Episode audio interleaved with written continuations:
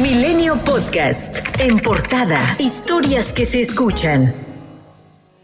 El proyecto de dictamen de la reforma eléctrica será votado en comisiones el próximo lunes 11 para discutirlo en el Pleno el miércoles 13 con solo cuatro cambios a los artículos transitorios, pero sin modificar la redacción propuesta por el Ejecutivo, la cual señala que la Comisión Federal de Electricidad generará al menos 54% de la energía eléctrica que requiera el país, mientras el sector privado participará hasta en 46%. Los dirigentes nacionales del PRI, PAN y PRD, Alejandro Moreno, Marco Cortés y Jesús Zambrano, respectivamente, cerraron filas y aseguraron que sus grupos legislativos votarán en contra de la reforma eléctrica. Cortés dio a conocer que juntos alistan una contrapropuesta que presentarán una vez que la iniciativa del presidente Andrés Manuel López Obrador se deseche en el Congreso. Porque contraviene el Tratado Comercial México-Estados Unidos y Canadá y porque además pues le da la vuelta a la generación de las energías limpias y renovables, dándole el control a Manuel Bartlett desde la Comisión Federal de Electricidad que privilegiaría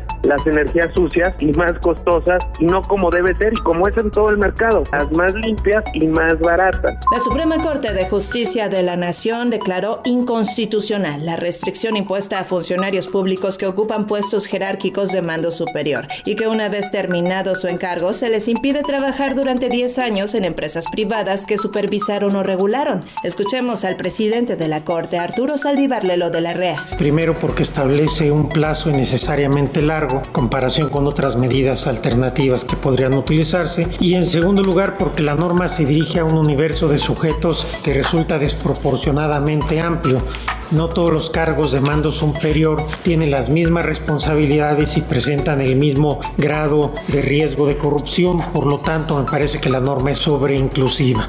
Por estas razones yo votaré también por la invalidez de este precepto. A 11 horas del arranque de las campañas en seis estados, la Comisión de Quejas y Denuncias del INE ordenó suspender el primer spot de campañas al acreditar calumnia en un promocional del Partido Acción Nacional en contra del candidato de Morena a la gubernatura de Tamaulipas, Américo Villarreal, en el que acusa al partido de estar vinculado con el crimen organizado. Hace unos días, el gobernador de Nuevo León, Samuel García, aseguró que iría contra varios exsecretarios de la administración de Jaime Rodríguez Calderón, preso desde hace tres semanas en el penal 2 de Apodaca por delitos electorales. Entre los señalados se encontraba Manuel González, quien fue gobernador interino cuando el exmandatario se fue a la campaña presidencial en 2018. Incluso es investigado por ser de los principales en la lista que recabaron las broncofirmas para este efecto que sacó a la luz el desvío de recursos públicos, humanos y materiales. Tras la detención de Rodríguez Calderón, quien buscó un amparo fue González. Y este lunes el juzgado primero de distrito en materia penal negó la suspensión definitiva de amparo al exsecretario de gobierno contra cualquier acción legal que le resulte, aunque desde el fin de semana las autoridades judiciales federales designaron el 12 de abril para la audiencia en el juzgado de distrito, el exgobernador lo desconocía y se enteró hasta este lunes en voz de sus abogados. Durante el pasado fin de semana, el exgobernador tuvo una recaída en sus condiciones de salud, según informó Gabriel Eduardo García, quien integra el equipo de defensa. El gobernador de Querétaro, Mauricio Curi, descartó que vayan a promover una acción penal contra los extitulares de seguridad y protección civil que fueron destituidos ayer ante los hechos en el estadio La Corregidora. Asimismo, informó que los sustitutos de los extitulares de la Secretaría de Seguridad Ciudadana, Miguel Ángel Contreras, y de Protección Civil del Estado, Carlos Rodríguez Vela, ya asumieron sus cargos. Aunque los dos años y medio a los que la condenó en junio de 2021 la juez Beryl Howell se cumplían hasta finales de mayo, Jessica Joana Oseguera González abandonó desde el 14 de marzo el Instituto Correccional Federal Dublin al norte del estado de California, donde cumplió su corta condena. Además, por contar también con la nacionalidad estadounidense, tiene el derecho a recibir el beneficio de la reducción de condena al cumplirse el 80% de la misma.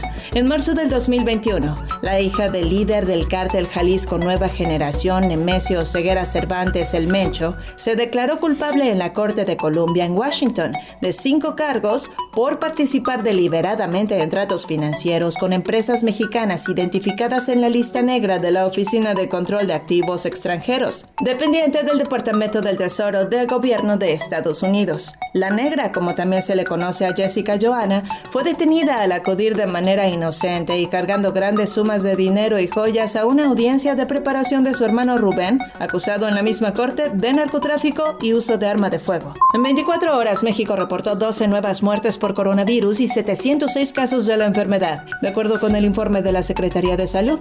El coordinador de Morena en el Senado, Ricardo Monreal, informó que su prueba de COVID-19 resultó negativa, por lo que este martes se reincorporará a sus actividades presenciales en el Senado. Me practiqué dos exámenes COVID-19 y por fortuna salí negativo. Yo soy hombre de fe y creo en Dios. Hoy ajusté nueve días cuidándome de esta pandemia y por fortuna ya la superamos.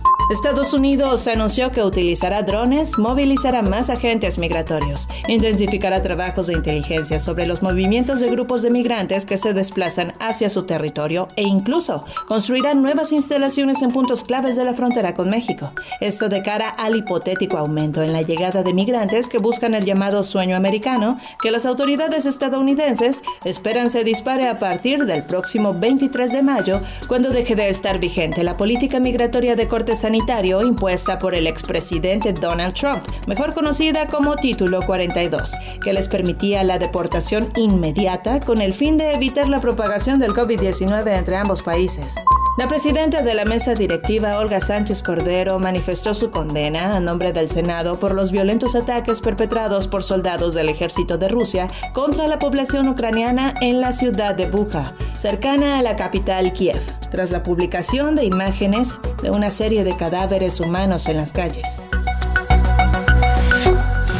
Milenio Podcast.